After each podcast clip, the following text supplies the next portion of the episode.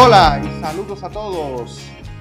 Para nosotros es un gran placer estar con ustedes de nuevo en otro episodio más y ya el último de esta temporada del Jalón de Oreja, donde comentamos y analizamos la actualidad de esta última semana, tanto aquí en la República Dominicana como también dándonos un paseíto a nivel internacional. Jesús Daniel Villalona está con ustedes, Carlos Paulino del otro lado. Sí, aquí estamos. Saludo a todos y a todas en todos los lugares que nos puedan escuchar. Aquí estamos siempre con nuestro tema de actualidad tanto nacional como internacional. Así es, correctamente, y ya pues dando ya eh, el final a esta temporada, una temporada, ¿verdad?, que iniciamos en noviembre y eh, la hemos desarrollado y ya llegamos al episodio número 21. Temporada pandémica. Comenzamos en pandemia y terminamos en momento que la pandemia, aunque sigue fuerte, tiene ya, por lo menos, tiene su luz. Tiene, hay luz al final Así es, aunque en Santo Domingo la situación está complicada, en el Gran Santo Domingo, en la zona metropolitana de la capital nacional, donde pues están buscando oxígeno para poder atender a los pacientes en centros eh, privados allá en la capital, empezando por ejemplo por el Cruz Jiminián, que es del pueblo, pero es privado. Sí. porque es una situación que se venía a venir, pero gracias a Dios esperemos que por lo menos no muera mucha gente, que eso es lo que puede ser preocupante, y que con los medicamentos que se tiene podamos mantener a las personas vivas y que podamos ya por lo menos para agosto tener una situación normal prácticamente ya, porque ya vamos rumbo a un al 50% de vacunados, lo cual nos dice que cuando lleguemos al 70, que para mí ya a final de mes que entra ya estaremos. Vamos a esperar entonces, mientras tanto a la gente pues que siga vacunándose, ¿verdad? Eh, los centros ya habilitados para mayores de 18 años, no hay, no hay excusa para no hacerlo y que mantengan las medidas de distanciamiento social, ¿verdad? Eh, lavado de manos, alcohol también en las manitas, ¿verdad? Si lo creen necesario. Y bueno, eh, usando eh, la mascarilla, ¿eh? Sí, mantener todo en orden y esperar, esperar y vamos a ver. Y ya por lo menos hay esperanza, que es, era lo que nos faltaba. Es correcto. Entonces ya dando un salto, ¿verdad? Al plano internacional, ya después de, ¿verdad? De este paseíto aquí después de comentar esta situación por el COVID. A, los, a quienes nos escuchan, pues como ya saben, ¿verdad? Ya Israel y Palestina hay un alto al fuego, ¿verdad? Que a ver cuánto va a durar, ya después de varias semanas de una escalada muy preocupante de violencia entre ambos países. Sí, volvimos a lo mismo. Israel volvió a la perder, en el cual va expulsando paso a paso, casa a casa, cada palestino. Volvimos, volvimos a lo mismo y vamos a ver que ya por lo menos tenemos la esperanza de que se está pensando no solo en dos estados, sino en uno solo, de una manera uh. compartida. Que esa fue la, decisión que se debió hacer en el, en el 46, porque de verdad, o sea, ese plan de partición que hicieron la ONU, oye, eso fue terrible. Y aunque parezca increíble, son los mismos judíos que están pidiendo eso y ya hay un número más creciente de en Israel Palestina, porque debemos tener en cuenta que tanto el ejército como Hamas no necesariamente son instituciones muy populares. Sí son populares, pero como que dice, no es la mejor opción. Es como tú eligiendo tu mejor y mira que, o sea, pero en un hipotético futuro, ¿verdad? Donde exista un Estado, ¿verdad? Así, entre los dos pueblos, ¿no? En un solo país pero eso no significa que los israelíes van a tener que seguir, ¿verdad?, avasallando a los territorios históricos de los palestinos, ¿eh? Bueno, hay que ver, vamos a ver cómo funciona, porque Israel tiene un problema muy grave que Palestina no tiene, y es que su población está empezando a envejecer. Mm. Entonces eso, eso es peligroso. Y hay otro grupo que son los judíos ortodoxos, que tienen unas costumbres que dicen que los hombres no trabajan, no cocinan, no lavan, solo están para leer la Biblia. Y esos son los que se ven con el gorro grande, la barba, las cosas. Ellos son de, de un profeta, no recuerdo, los hijos de Moisés. Se llaman descendientes y ellos no, uno no creen en el Estado de Israel. Dos, no les gusta que le digan judío todos. Y, y lo segundo es que ellos no hacen el servicio militar obligatorio. Y ahí es algo. Y son los que se están reproduciendo más rápido. O sea, al ritmo que van, ellos tienen, cada señor tiene 10 hijos. Entonces, mm. contando la media en Israel, que ya muchas mujeres tienen su estilo occidental, muchas no deciden tener hijos, y la que deciden no pasa de uno o dos. Entonces, ya, eso, ya ellos son cerca de 30, creo que 20 o 30%. En un futuro de 30 o 40 años serán el grupo mayoritario. bueno, si se decide la opción de los dos estados, eh, de verdad, pues, esa, esa cuestión de esos colonos que se han instalado ahí en, en Cisjordania, sí, correcto. Eh, óyeme, atento a que ellos son de que, ah, no, que estas son las tierras de nosotros prometidas. Ven acá, por favor. E incluso apareció un video por ahí, no sé si lo llegaste a ver, en el cual un colono entró a la casa de una familia palestina y le dice, mire, para que otros se las roben, mejor que se los robe yo. Coño, pero es oh, verdad. Sí, eso. No, y otro, y otro video de, bueno, un video en, en la, un video de eh, en el conflicto, ¿verdad? Que le estaban llamando desde Israel a una persona diciendo, óyeme, que salga de tu casa que te la vamos a bombardear, pero ven acá. Y entonces, en las redes sociales, una persona eh, puso otro video, ¿verdad? Diciendo de que, miren, en esta, miren, eh, nosotros avisamos aquí de que en esta casa iba a caer unas bombas, que sé yo qué, con toda la... O sea, como que es algo normal. Sí, Israel utiliza ese método, informa. No es que a la gente le dice, por ejemplo, tiene dos horas. Por lo general la gente tiene de media a una hora. Y de ahí tú tienes que ir recoger lo que tú puedas, lo que tú creas importante y irte rápido. Y así le pasó a Yacira y a P. Sí. Medios, Oye, eso es yo no sé por qué eso no ha sido tan condenado tan fuertemente por todo el mundo. Porque, óyeme, las sedes de los medios de comunicación que tienen que hacer su trabajo, ¿verdad? Que necesitan una sede, ¿verdad? Para enviar todo eso. Y, tú la bombardeas y que porque eso es una guarida de terroristas de jamás, conchale. Esa, esa inteligencia israelí de la que tantos presumen, óyeme, es que yo no, le, yo no veo de verdad que sea una inteligencia de verdad. Porque si tú me dices a mí, ah, no, que es que jamás utiliza Gaza para como escudo, pero óyeme, ¿cómo es que tú no sabes dónde se mete jamás? Bueno, y, y algo que la gente no notó, pero que sí se está viendo cada vez más, ese protagonismo de China ahí. O sea, antes China nunca mencionaba oh. ese problema. China sí aparecía una carta criticando los bombardeos, pero ahora lleva una voz muy cantante, criticando fuertemente al Estado de Israel, a la violencia, las cosas. O sea, porque tenemos que tener en cuenta que el mayor comprador de petróleo de Irak, e Irán, Kuwait, eh, Emiratos Árabes y Arabia es China. Y después le sigue la India. Estados Unidos ya no compra ni petróleo ni gas porque no necesita eso. Ellos casi, el poco que, que ellos consumen, se lo compran a países como de aquí de América. Y China va a tener que meterse. O sea, militarmente, obligatoriamente va a tener que entrar y se está viendo ya el protagonismo, un protagonismo cada vez más fuerte. Ay, ay, ay, ay, ay. Bueno, y entonces, moviéndonos un poquito ya hacia el oeste, en el mismo Mediterráneo, algo que pasó, ¿verdad? Que fue impresionante, fue esa marea humana de personas que entró eh, a Ceuta, ¿verdad? Fue algo que y, hacía desde que, desde que Marruecos hizo la marcha verde con destino a Sahara Occidental no se veía. O sea, envió personas para allá, niños, muchos, personas de todos los grupos sociales, porque también demuestra de que Marruecos la cosa no está tan buena.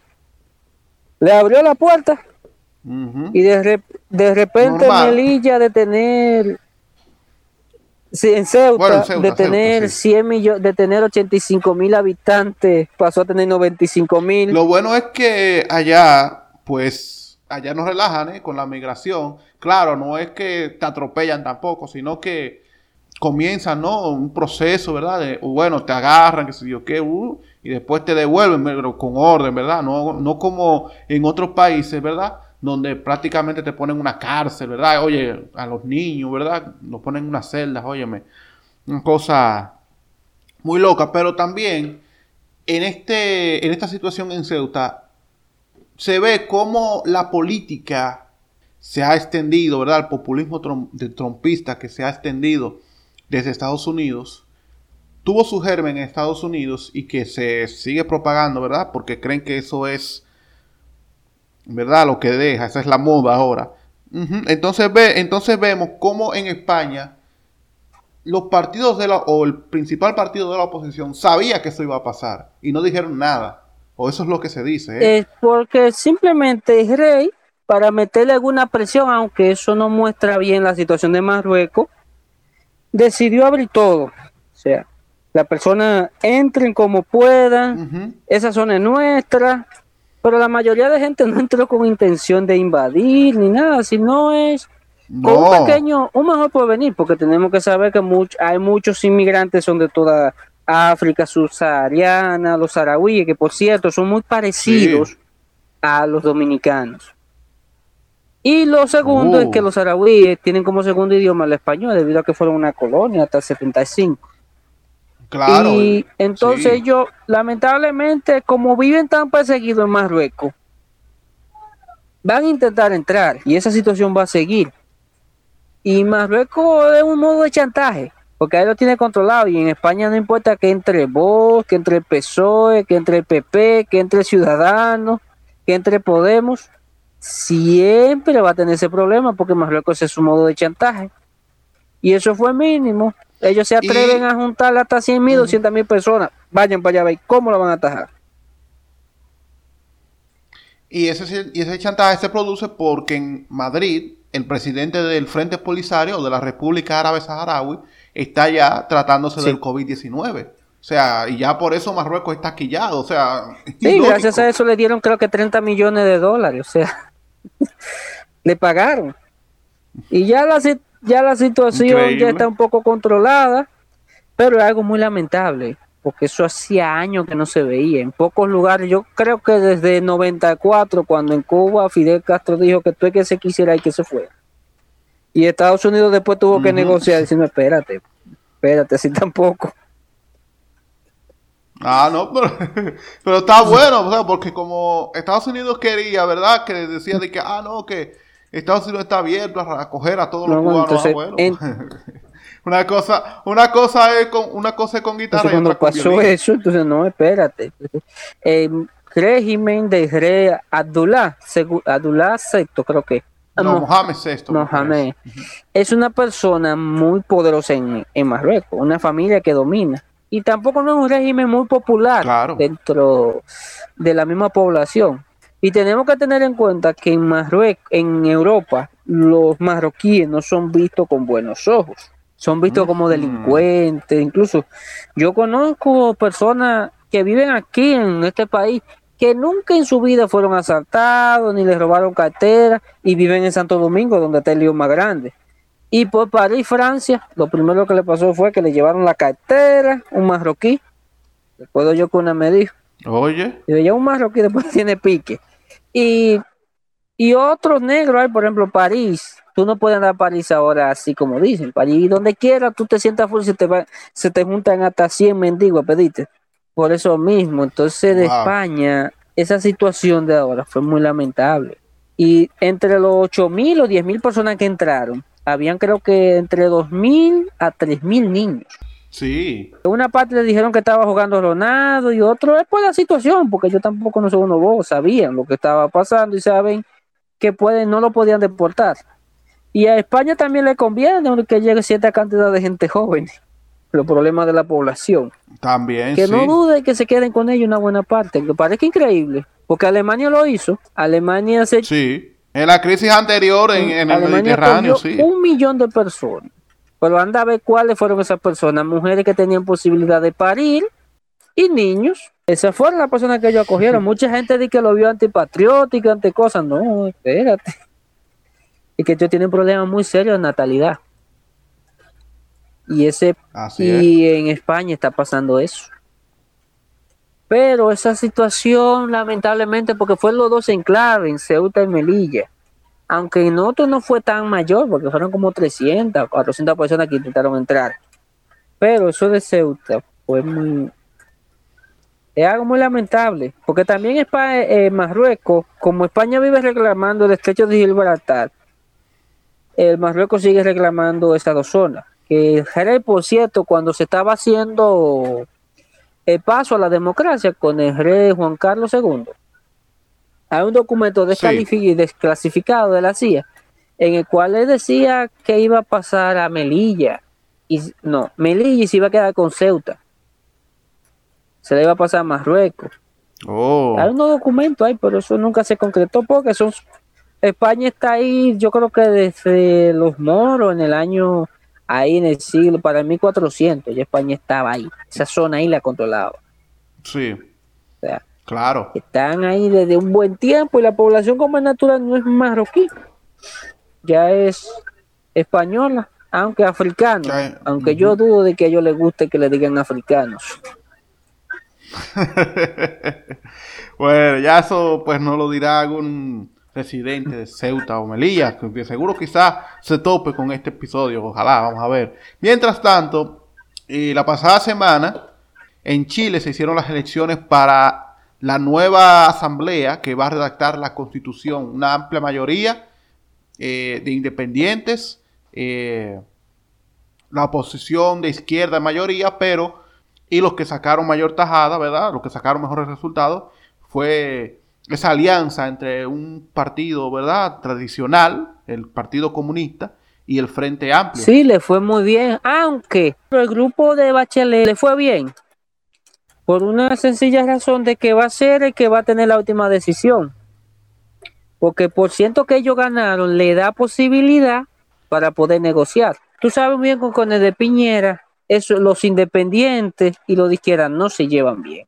Pero el grupo de Bachelet es un grupo que se caracteriza por, bueno, la corriente a la que ah, Estamos hablando entonces del Partido Socialista, ¿verdad? lo que se llamó la concertación. Sí, ellos son muy negociadores, ellos saben concertar muchas cosas. Eso su nombre. Y aunque puede ser que sean los grandes beneficiarios de esto, aunque parezca mm. increíble, a futuro puede ser porque, por ejemplo, votó un 43% de la población que ellos pueden, pueden volver a crecer un poco y ellos siempre no pudieron lograr muchas cosas por esa constitución, por la forma. Y tenemos que tener también pendiente que los empresarios que se han beneficiado de este de esa de esa constitución van a venir con todo y con mm. todo van a venir con todo aunque Chile para lograr los avances que tiene que dar como lo ha dado ya Uruguay tiene que hacer eso ya que, por ejemplo, Bolsonaro miraba a Chile, pero Chile miraba a Uruguay. Oh. Porque no es un secreto para nadie que después de Canadá, el mejor lugar para vivir de las personas es Uruguay. Uruguay tiene un estándar de vida y una forma mejor que Estados Unidos. El, el problema es que es muy caro todo, por una sencilla razón. La población está muy envejeciente, es un país grande, pero con pocos habitantes. Este país cabría como tres o cuatro veces, pero ellos tienen como tres millones de habitantes. Y tienen rato con tres millones de habitantes. Hace 100 años tenían tres millones de habitantes. No, porque no va a crecer más. Entonces ellos lo que están es tratando de atraer inmigrantes de otros lados, principalmente ahora de Argentina, con la crisis que se va, se da, de Brasil y de Chile. Entonces Chile está tratando de imitar un poco ese modelo, ya que Chile ha sido un país que después de, antes de llegar Pinochet, aunque parezca increíble, vivía bien. El problema fue que cuando entró Allende, Estados Unidos se juntó con otros sectores y llevaron la economía, llevaron la economía al piso. Ya que el problema más grande que tiene Chile no es tanto su infraestructura, sino es su desarrollo humano. La gente se empezó a quejar por el derecho de las pensiones, que por cierto, aquí yo estoy tranquilo esperando que llegue 2032. Tranquilo, que llegue 2032. Si no se ponen, si no se ponen para eso, oye, aquí va a explotar eso, ¿eh? si no se ponen para eso. Y eso de que el 30% de la AFP, eso es un disparate, que no va a servir para nada. Es que eso, no, como te digo, esa gente, lo de la AFP, Botello nunca está peleando por el derecho que le dan tú a una compañía de esa que se queda con un 50% de ganancia. O sea, eso no, nadie lo, ellos no lo critican. No critican eso. Cuando tú le das 100 pesos a la AFP, ellos tienen entre un 30 a un 50 y alguna vez hasta un 60% de ganancia. Y cuando lleguen aquí las pensiones para 2030, creo que son 32, que va a ser un 23% de lo que usted gana, yo te voy a decir lo que va a venir. Vamos a ver, vamos a esperar paciente. Este país va a estar un poquito mejor educado y esperemos que lo de Chile va a saber, va a ser muy dulce, porque la gente va a salir a matarse no, la crisis aquí va a ser terrible si no se arregla esto con tiempo. ¿eh? Pero mira, eh, sobre Chile también, mira, eh, tú sabes que eh, este resultado castigó a el gobierno de Piñera, ¿no? Y a los partidos de, la alianza del centro derecha, pero también se castigó, se puede decir, a, la alianza de que se llama ahora se llama Unidad Constituyente, ¿verdad? Que son todos los partidos de la ex concertación, ex nueva mayoría. Eh, pero a mí, y yo te hablaba en privado de que esto también es como una especie de verdad dentro de la corriente de, de la equidistancia que quieren introducir en la política desde los medios de comunicación. Pero para mí es muy injusto, desde mi punto de vista, que se le quiera responsabilizar también a nueva mayoría, porque recuérdate, o a, la, o a los partidos de la entonces concertación, porque recuérdate que ellos llegaron en un momento en el que Pinochet estaba vivo, y todavía con un miedo, ¿verdad?, de que los militares pudieran hacer algo. Entonces, ir cambiando, ¿verdad?, de golpe, como más o menos está haciendo ahora en Chile, en ese contexto, iba a ser un poquito complicado, ¿me entiendes? Entonces, entonces responsabilizar a un, grupo político que duró 20 años en el gobierno y que después regresó a los cuatro años, eh, de no hacer los cambios, ¿verdad?, que ahora ya están están haciendo, yo creo que es un poquito injusto por, eh, ese contexto. Eh, Bachelet, cuando volvió la segunda vez, una de sus promesas electorales era una nueva constitución. Pero después llegó Bachelet y la gente se olvidó de eso. Y mira que el gobierno de Chile se empeñó en, en, promocionar, ¿no? en hacer consultas y todo eso para eh, hacer una nueva constitución. Sin embargo, eso se olvidó, llegó Piñera estalló la crisis y ya tenemos lo que tenemos ahora. Sí, porque ese proyecto de los Chicago Boys, recuerdo yo que yo leí un titular en la BBC que dijo uno que los maestros de ellos le dijeron que eso podía pasar. Si se tomaban esas medidas, eso podían pasar, eso podía suceder en Chile, en donde se implementara, se podía dar ese caso. Y eso fue lo que sucedió, que tampoco ellos no se deben sorprender. Al principio dijeron que la gente era por envidia que estaba saliendo a eso. Pero en Chile ascender socialmente es casi igual que ascender socialmente en Cuba.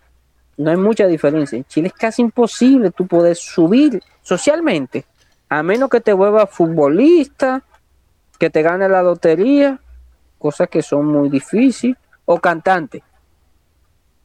Pero incluso siendo empresario. Como empresario es prácticamente imposible.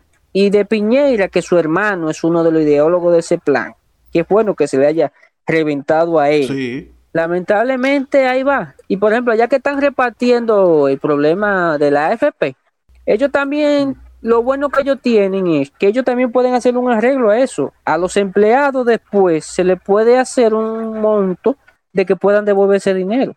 Y eso es lo que ellos están planeando. Bueno, vamos a ver cómo termina todo eso, ¿verdad? Todo ese proceso de Chile que de verdad es muy interesante. Es un y creo que va a dar ejemplo y más en un momento en el que, por ejemplo, aunque no se ha planteado eso, pero como en un momento como ha ocurrido también en Colombia, ¿no? Que se la, mucha gente se fue a la calle por la reforma tributaria. En Colombia sigue esa situación. Porque, por ejemplo, este país está mirando el modelo, estaba mirando el modelo económico chileno. Sí. Estaba mirando, ahora es que se han empantado, porque esta administración tampoco no nos vamos a sorprender, a ellos les gusta eso. Pero vamos a ver porque ya el sistema chileno ya ha demostrado de alguna manera que puede tener cierto fracaso. El modelo neoliberal es un fracaso y todavía no lo siguen vendiendo como que es lo mejor del mundo, por el amor de Dios. Porque, por ejemplo, hay países como República Checa que se, se hizo y Lituania y funcionó de la maravilla, pero hay que ver de qué forma. En la República Checa se liberó todo, pero hubo una repartición de alguna manera equitativa. En la República Checa todas las compañías que fueron privatizadas se la vendieron a los mismos empleados. Y por eso hoy en día uno de los países que tiene mayor igualdad social del mundo es República Checa 1. Porque tú trabajas, por ejemplo, la empresa que tú trabajabas, tú tienes dos o tres acciones y cosas. Y eso permite que el mercado vaya, vaya fluyendo. Así es. Ya después de esta parte internacional, vamos entonces a aterrizar aquí al patio y vamos a hablar entonces del tema central que de verdad ha sido el tema que ha estado picante en esta última semana. Así que quédense con nosotros, esto es el jalón de oreja.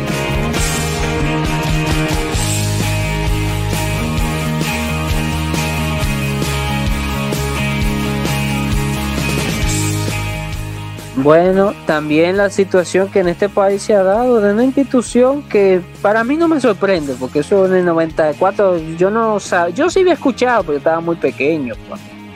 Pasó de que había unos fraudes y ahora se están demostrando algunas cosas que muchos sabemos de ese negocio que tanto daño le está haciendo a este país, porque es un negocio que a la gente le está haciendo consumir más que la droga que la gente consume. O sea, la gente está gastando más en lotería que lo que alguna vez un drogadicto gasta. Un drogadicto ya perdió todo, pero las personas que se dediquen a ese tipo de negocio en un lugar que está tan liberalizado es un problema. Y en donde el 30% creo de los diputados de este país son riferos, son banqueros y funcionan como bloque y, y están en los tres partidos. Están en los tres partidos y funcionan igual. Ay, ay, ay.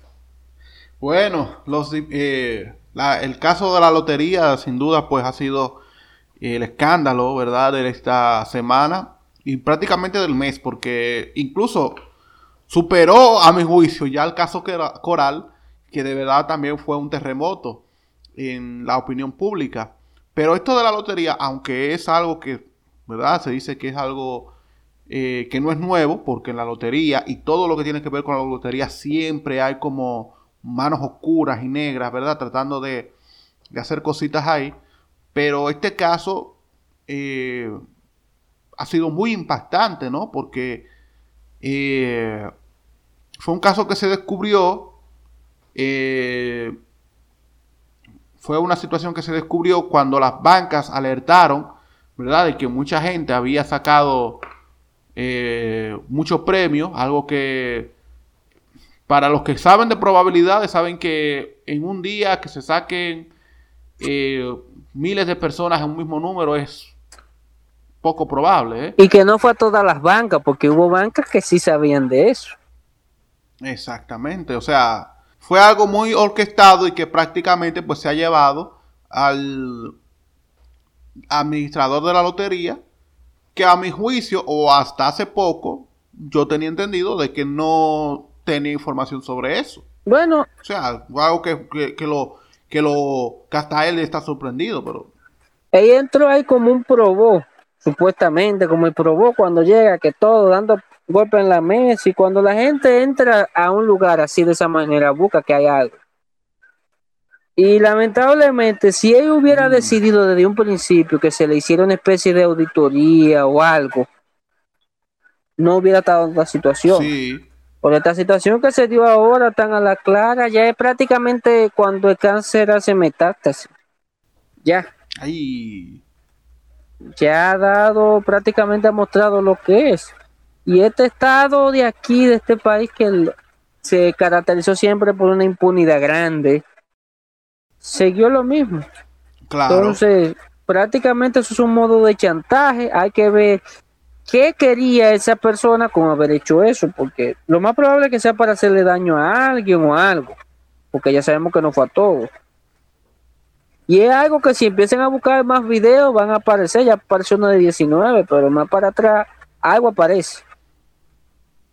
Es una situación de una de algo que prácticamente este país se venía a venir, porque es que la mayoría de instituciones están comidas, están muy dañadas. Y un ejemplo de eso fue lo que pasó en el Tribunal Constitucional, que a un señor lo pusieron ahí, creo que fue en enero, por Román Jaque, y a los cuatro días ya había sacado varias tarjeticas con 800 mil pesos pagando cosas. ¿Cómo? Sí, hay un lío grandísimo.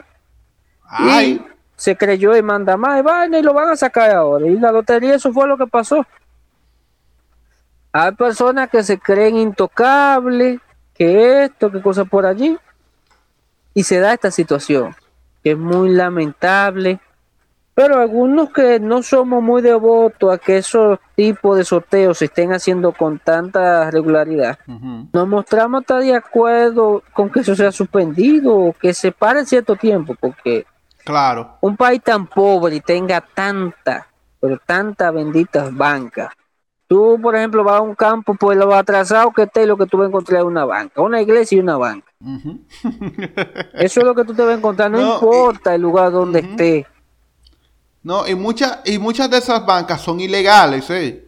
Muchas de esas bancas son ilegales porque aquí, sí. las o sea, ya las bancas en República Dominicana son prácticamente de consorcio, ¿eh? No son bancas individuales. Hay bancas individuales, claro, pero casi todas las bancas son bancas de consorcio, entiéndase. Valga la publicidad, Banca Cider, eh, eh, la Banca Real, eh, Banca Núñez, ¿verdad? Que son ya con Juancito Sport, ¿verdad? O sea, ya son bancas que están ya establecidas como consorcio, ¿verdad? Pero que tienen todas sus cosas en regla, ¿verdad? Como aquí en el Capacito, en San Francisco, está la Banca Paloma, eh, o sea, ese tipo de bancas que ya son bancas incluso tradicionales, que incluso antes de que ya las bancas se agruparan, ¿verdad? En consorcio, esas bancas ya estaban ahí desde hace muchísimos sí, años. Pero eso de consorcio también hay que analizarlo con lupa, porque cuando tú revisas, uno solo controla un 80%. Muchas veces ellos hacen eso para evadir impuestos. ¡Ay! Y eso se demostró con la, no con la banca, sino con una compañía de gas, la que explotó en Licey. Sí. La cooperativa, sí. Era una supuesta cooperativa y cuando se investigó se vio de que no era ninguna cooperativa. Ahí. eran, eran uno o dos socios que controlaban eso y muchas de esas instituciones para evadir impuestos, porque este país se caracteriza por tener una evasión muy grande de impuestos. y después están gritando por, por la reforma fiscal, coño, pero es verdad.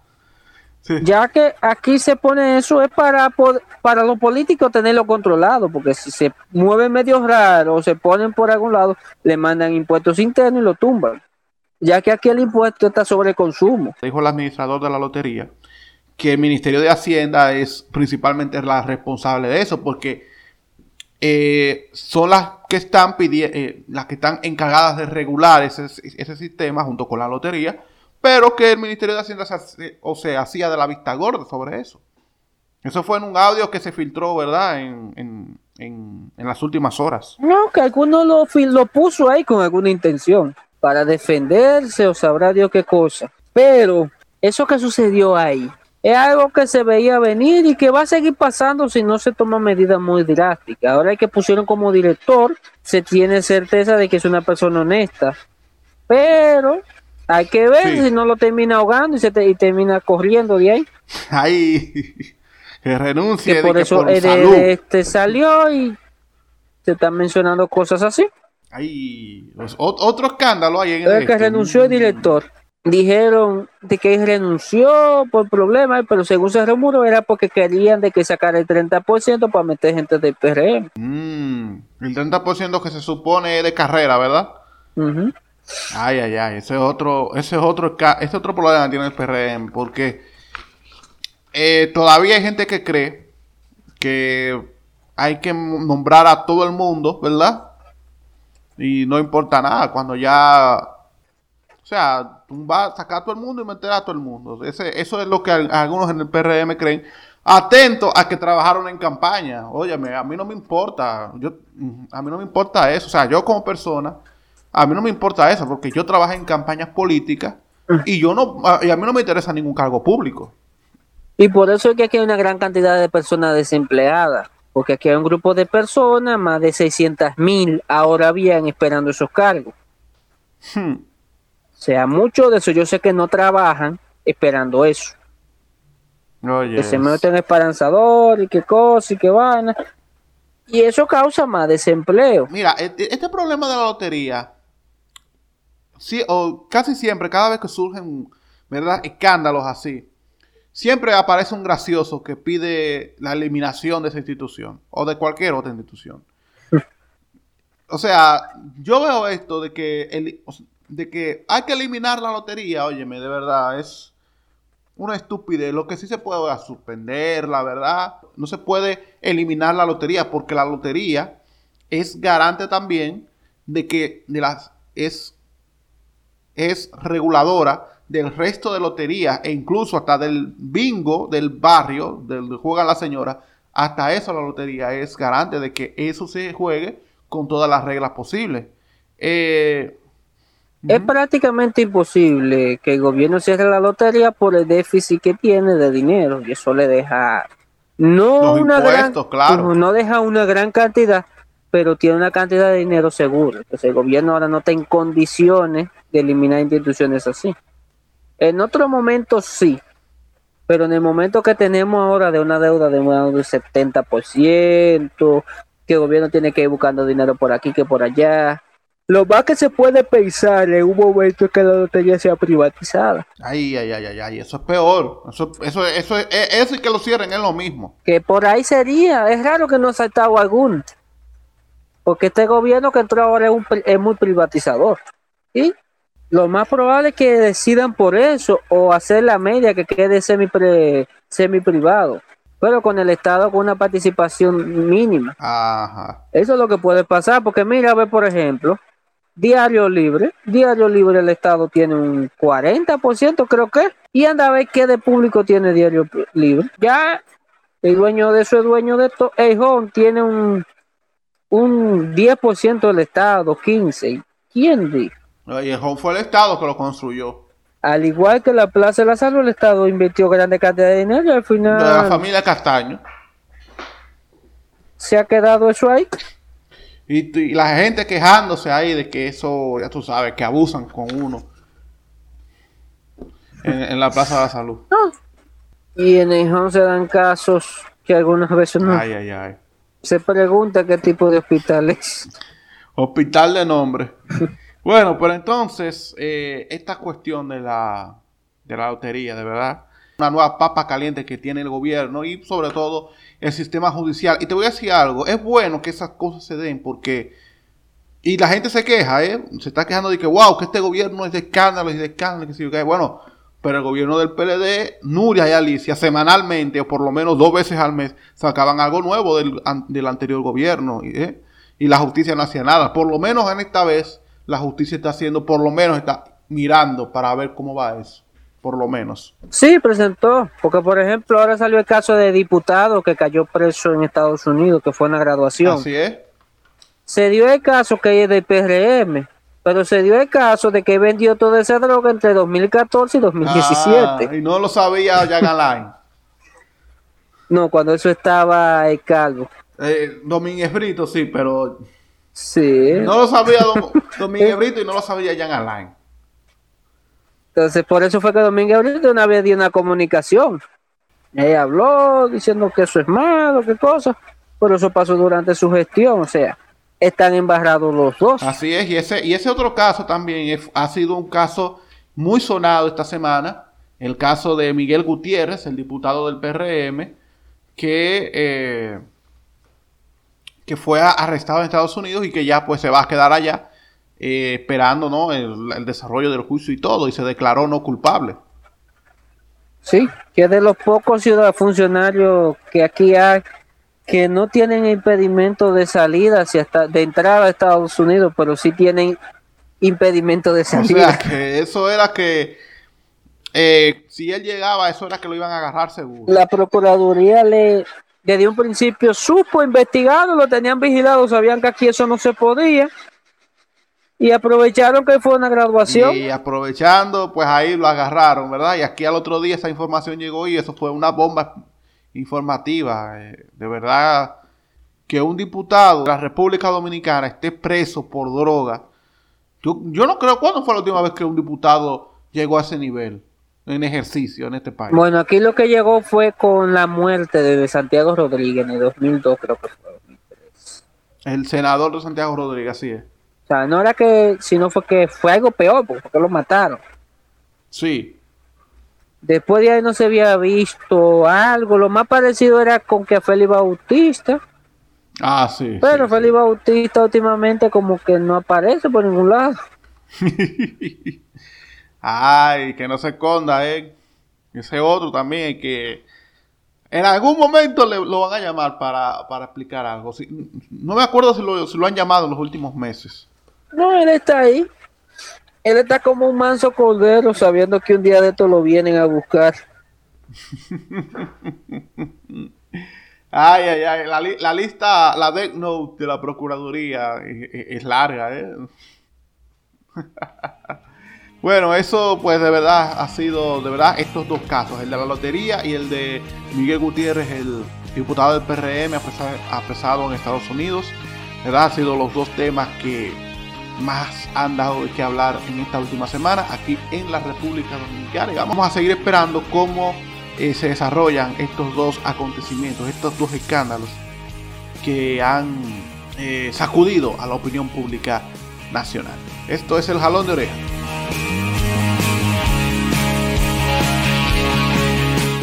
Con este tan largo y extendido episodio cerramos lo que es la primera temporada de este podcast El Jalón de Oreja agradeciéndoles a todos ustedes que nos han escuchado desde el mes de noviembre del año pasado y esperando que nos acompañen ya en la segunda temporada que será ya posiblemente de agosto a septiembre. Una, una temporada más corta en cuanto a episodios, pero que eh, esperamos tener un mejor contenido que, que hemos ofrecido en esta primera temporada. Y de seguro habrá muchos temas nacionales e internacionales que nos mantendrán bastante entretenidos lo cual ha sido bastante bueno, ya que la política aquí en este país es bastante, y los hechos que se dan son bastante, como quien dice, divertidos, algunas veces parecen comedias. y traje comedias, novelas, desenlaces, óyeme, aquí hay todo. Yo no sé, yo no sé qué hace Netflix buscando eh, guiones por ahí, cuando aquí puede venir y tirarse, ¿verdad? De aquí hay contenido para, para que Netflix pueda sobrevivir de aquí hasta el 2060. Posiblemente. y si no, pues atención, Amazon Prime Video, ¿verdad? Disney Plus y todas esas eh, plataformas. Aquí hay contenido para hacer eh, series, películas, eh, cortometrajes, de todo, aquí en este paisito tan especial que tenemos. Entonces, pues ya, como les dije, agradeciéndoles a todos por acompañarnos. Y recuerden a seguirnos en nuestras redes sociales. ¿Cómo son tus redes, Carlos? Bueno, yo tan, uso Facebook, Carlos Paulino, normal.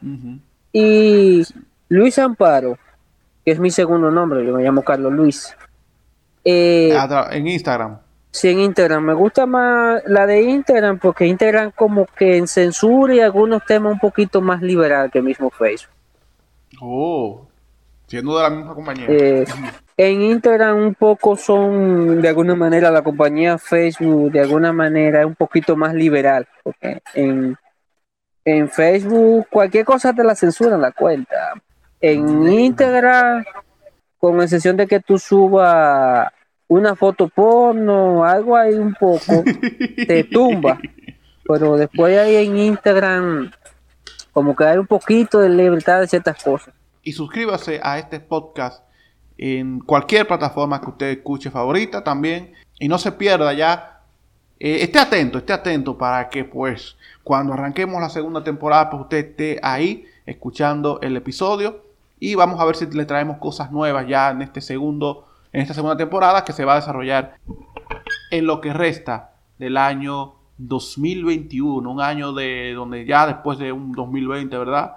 Eh, marcado por la pandemia, pues el 2021 estará marcado por otras cosas, además, claro, también de la pandemia, pero ya eh, una pandemia que ya está, pues, estamos saliendo poquito a poquito de ella. Sí, esperemos que este año de cambio comparado con el otro sea mejor para todo y tener un poco de paciencia y no caer en los extremos, lo cual nos pueden llevar a muchos problemas. Así es, mira, una cosa que antes se me olvidaba y es que en el momento en el que esté este episodio eh, ya disponible, ya se habrá terminado o se habrá hecho lo que es la marcha de las eh, a favor de las tres causales allá en Santo Domingo, así que pues eh, ya eh, nuestro saludo aquí, ¿verdad? Esas mujeres que andan marchando, ¿no? Por, su, por el derecho a que en este país eh, se interrumpa el embarazo en tres causales, que es un derecho que las mujeres exigen, no es algo que es para hacerlo obligatorio para todo el mundo, ¿eh? Sí, esperemos que todo se dé bien y a seguir, porque aún las que se dedican a las tres causales necesitan hacer unas cuantas peleitas un poquito. Ya están en el primer round, por aquí son 10. aquí, no, aquí, aquí para todo es una pelea larga, cada round es una pelea larga y Vamos a ver, ahora por lo menos ya lograron llamar la atención un poco más que otros años, lograron que por lo menos un 15% de la población le dé su apoyo cosa que años anteriores era muy difícil tuviera una persona que por sí solo dijera abiertamente que estaba de acuerdo con eso. Así es, así que nada, nosotros nos vamos. Gracias por su sintonía y nos vemos entonces ya en la segunda temporada. Cuídense, protéjanse y nada, un abrazo para todos. Desde República Dominicana, Carlos Pablo y Jesús Daniel Villarona se despiden. Esto es El Jalón de Oreja.